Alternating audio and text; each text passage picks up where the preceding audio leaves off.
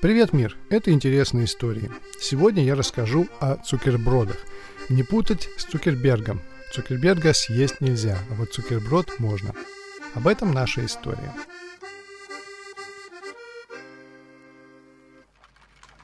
В 1698 году молодой царь Петр I отправился в поездку по Западной Европе. Много интересного увидел царь но больше всего ему понравились различные монстры и уродцы, которых голландцы с удовольствием коллекционировали. Это сейчас мы стонем над каждой развалиной, а тогда архитектура была вещью прикладной, утилитарной, никакого удивления не вызывала. Другое дело монстры. Молодой царь действительно был впечатлен странностями человеческой жизни и повелел покупать артефакты как можно в большем количестве. Так начиналась кунсткамера, что в переводе с немецкого означает «кабинет редкостей». Конечно, в первую очередь в кунсткамеру ходили для развлечения. Это Инстаграм 17 века. Ходили пощекотать себе нервы, рассказать о страшных экспонатах впечатлительным барышням и завладеть их вниманием. А что еще было нужно молодым парням 17 века?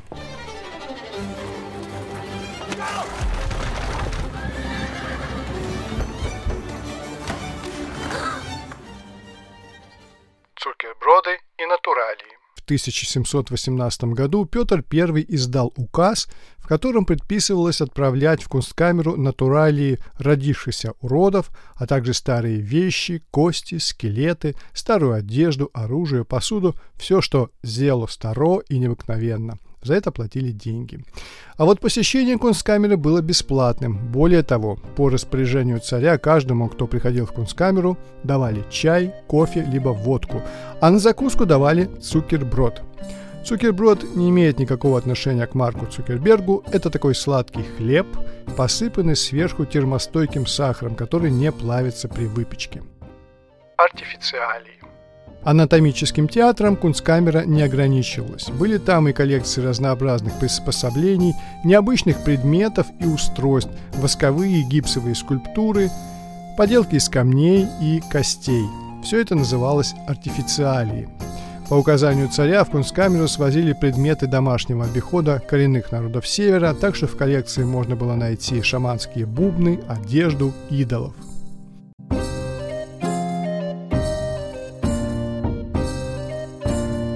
Зале под названием «Камора» хранились всякие курьезные вещи из золота, серебра и дорогих каменьев, ключи, посуда, диадемы, ожерелья, разнообразное оружие, приборы для астрономических наблюдений. А рядом с Каморой находился Минск-кабинет, в котором хранились нумизматическая коллекция монет и медалей со всего мира. Кунсткамера сегодня. Кунсткамера задумывалась как кабинет редкостей и курьезов, но довольно быстро Петр I увидел в ней нечто большее, чем просто развлечение. Уже в 1724 году царь повелел считать Кунсткамеру частью Академии наук.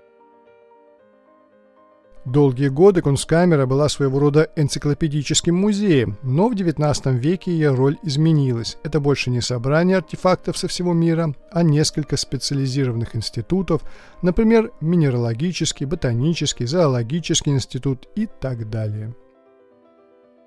Осталось только уточнить, сколько лет Кунсткамере. Ни много ни мало, уже 307 лет.